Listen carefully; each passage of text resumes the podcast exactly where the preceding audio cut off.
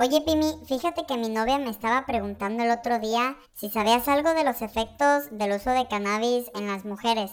Claro, fulanito, ¿qué necesitas saber? Pues me ha preguntado si puede tener efectos positivos o negativos en eso de la menstruación, la fertilidad, el embarazo, que porque según eso se quiere empezar a cuidar más en ese sentido. No sé si me quiso decir algo con eso, pero pues me gustaría que me contaras al respecto. Uf, fulanito. La verdad que está bien interesante ese cotorreo y yo creo que es importante que todas las mujeres usuarias del cannabis se informen al respecto. Es por eso que en este episodio les hablaré acerca de todo lo que tienen que saber las chicas usuarias de cannabis al momento de utilizarlo durante la menstruación, de cómo podría afectar el uso de esta sustancia en la fertilidad y en la maternidad refiriéndome al embarazo y a la lactancia. Y como dato extra para todas esas chicas arriba de los 40 que nos están escuchando, ¿qué efectos positivos y negativos puede tener el uso de cannabis durante la menopausia? Quédate hasta el final del episodio, te aseguro que algo vas a aprender en estos 10 minutos y no importa si tú que me estás escuchando eres hombre o mujer, nunca está de más saber esta información para ayudar a todos los que utilizan el cannabis independientemente de su género. Te aseguro que no te vas a aburrir. Oye, o sea, ¿y qué onda con la marihuana? Aquí en la Mata Verde hablamos del cannabis sin pelos en la lengua, resaltando tanto las cosas buenas como las malas. Ojo, el objetivo de este proyecto no es en pro o en contra del uso del cannabis, sino de que la gente esté informada acerca de él. Date la oportunidad de escucharnos, te aseguro que no te vas a aburrir. La sociedad nos ha impuesto paradigmas cerrados acerca de esta planta durante mucho tiempo, pero es momento de que todo esto cambie, por una sociedad sin tabús ni prejuicios.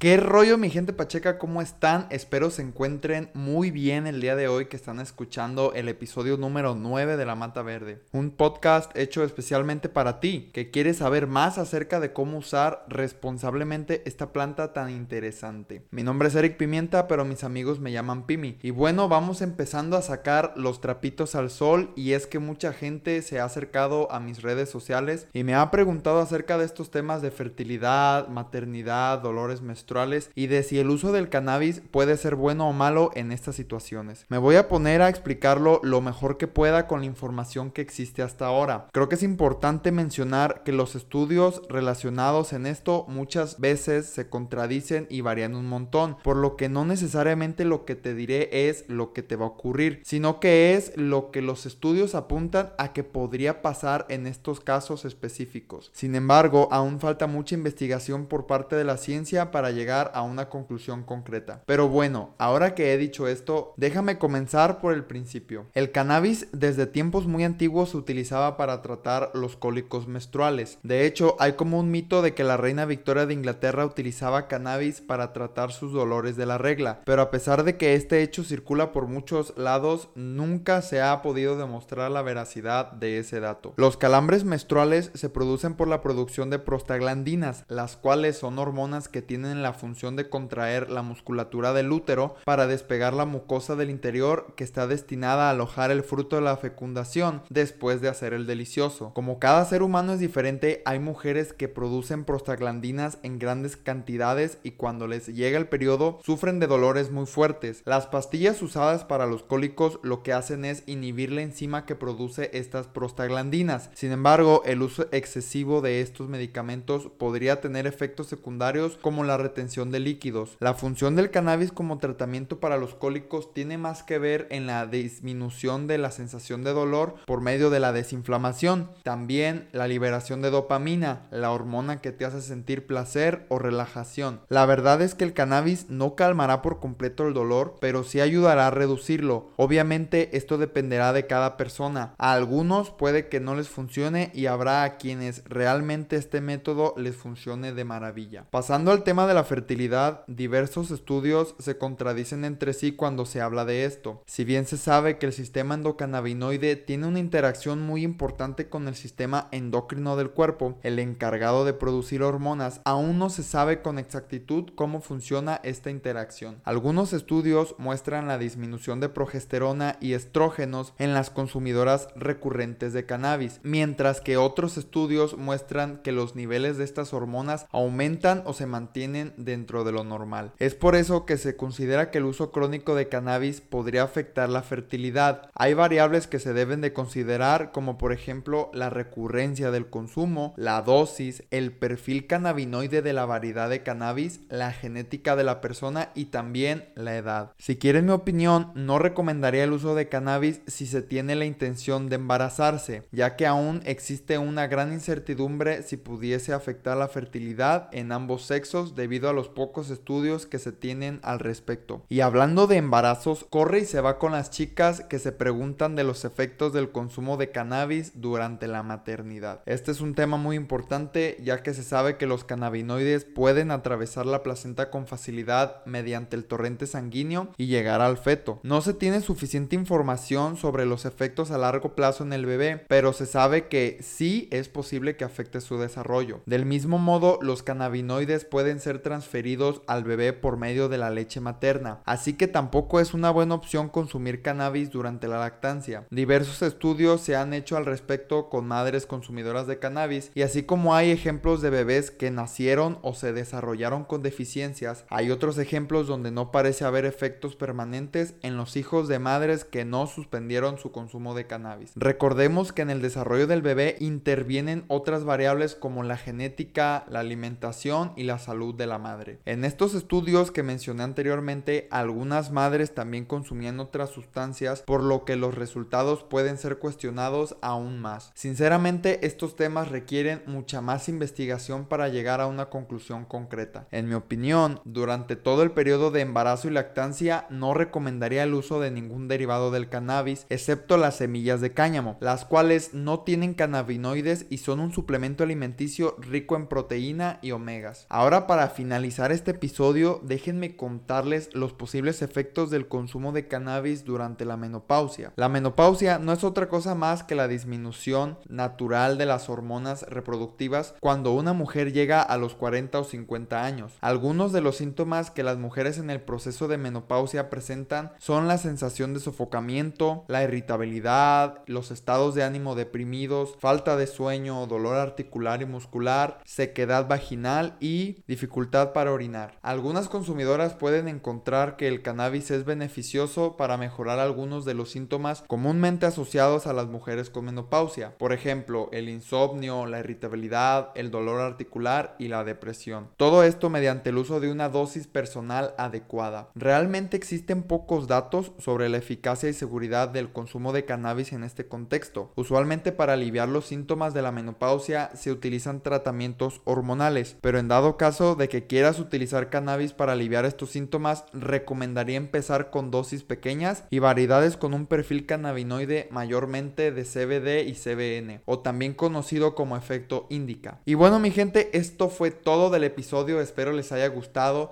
y que les haya servido esta información. Si así fue, ayúdenme compartiendo este podcast a quien crean ustedes que le puede servir. Recordemos que para que el uso de cannabis deje de ser un tabú, debemos informarnos y hablar al respecto con seguridad y conocimiento. Del mismo modo, los invito a que me sigan en todas mis redes sociales donde constantemente estoy subiendo contenido informativo del cannabis. Muchísimas gracias por quedarse hasta el final del episodio y nos vemos la siguiente semana para platicarles acerca de tema interesante de esta planta tan polémica. Cuídense mucho y nos vemos pronto.